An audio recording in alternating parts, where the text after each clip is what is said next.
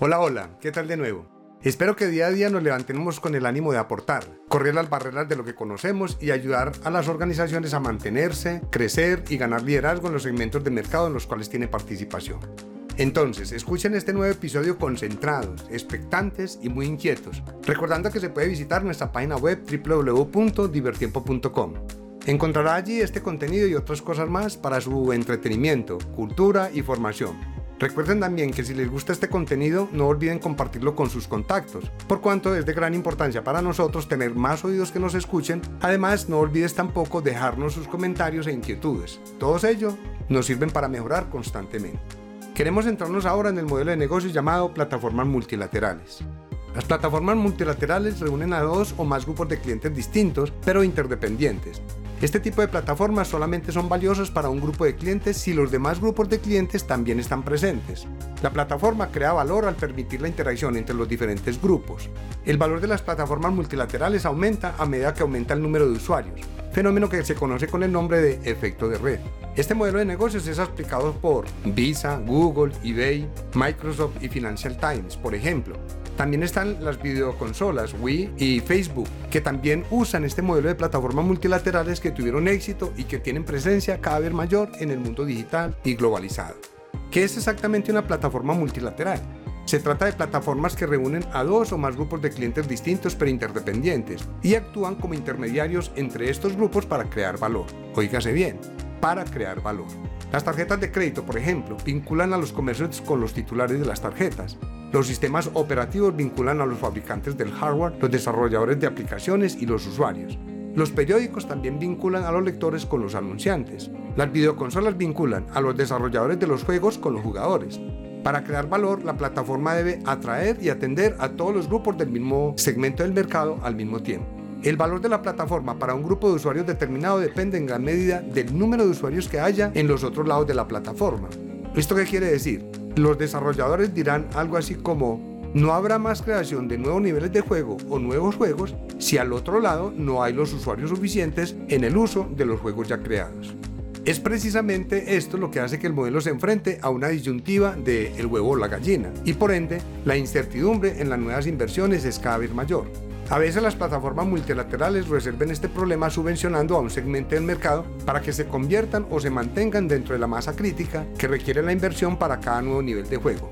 La presentación y la prestación del servicio a todos los grupos de clientes supone un gasto para el operador de la plataforma, que a menudo decide atraer a un grupo o segmento con una propuesta de valor de bajo costo o gratuita para así captar a los usuarios del otro lado de la plataforma. Otro tema importante es que este tipo de plataformas se enfrenta a dificultades en definir o cómo determinar la parte que deben subvencionar o la fijación del precio adecuado para captar clientes.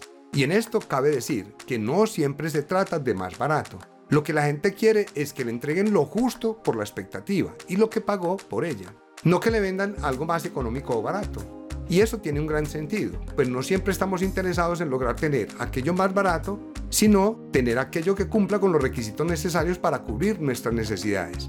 Aquí, el caso de los equipos de telefonía móvil y los equipos portátiles.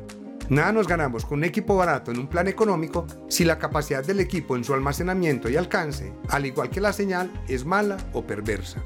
También coloquemos como ejemplo a un médico que usa un equipo portátil para llevarlo consigo en sus visitas médicas a territorios apartados o en lugares lejanos de los centros de atención y finalmente su equipo falle.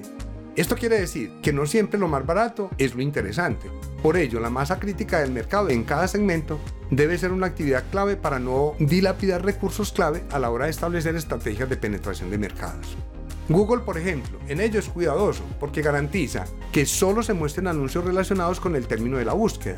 El servicio resulta atractivo para los anunciantes porque les permite adaptar sus campañas en línea a búsquedas específicas y objetivos demográficos claros.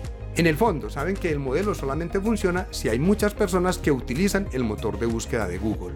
La propuesta de valor de Google para los anunciantes depende mucho de la cantidad de clientes que atraiga a su página web, por lo que la empresa ofrece a este segundo grupo de clientes un potente motor de búsqueda y aumenta su abanico de herramientas como Gmail, correo electrónico basado en la web, Google y Picasa, un álbum de fotos en línea. Además, Google amplió su campo de actuación con un tercer servicio que permite mostrar sus anuncios en sitios web que no sean de Google.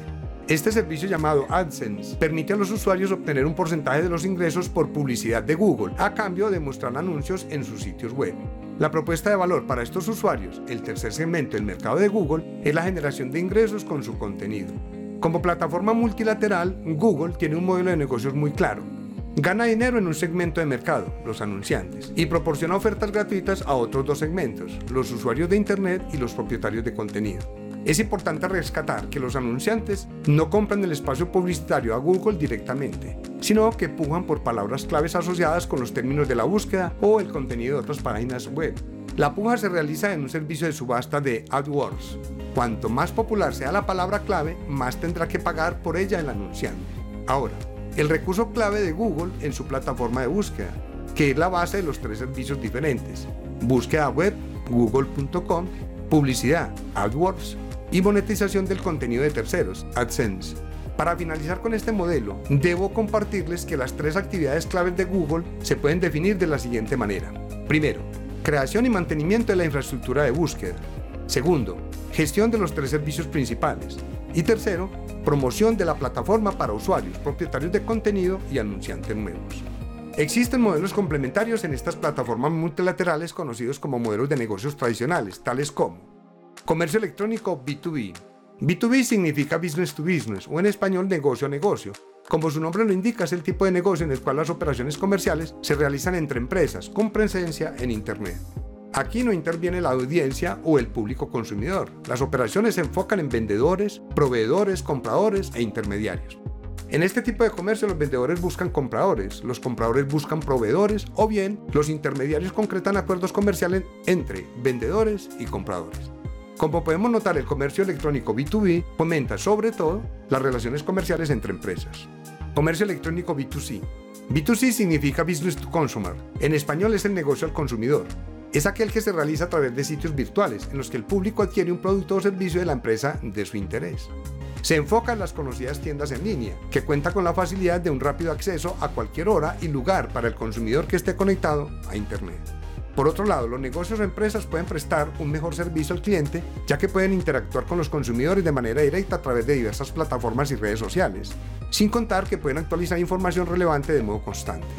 Esta clase de comercio fomenta la aparición de intermediarios, compañías que se dedican a facilitar las compras entre los clientes y diversas tiendas virtuales, a cambio de una comisión o pago fijo. Comercio electrónico peer-to-peer. peer to peer o en su traducción red entre iguales o de igual a igual. Es el modelo en el que los consumidores intercambian información. Aquí el comercio es creado y manejado por los usuarios que venden sus productos de manera directa a otras personas.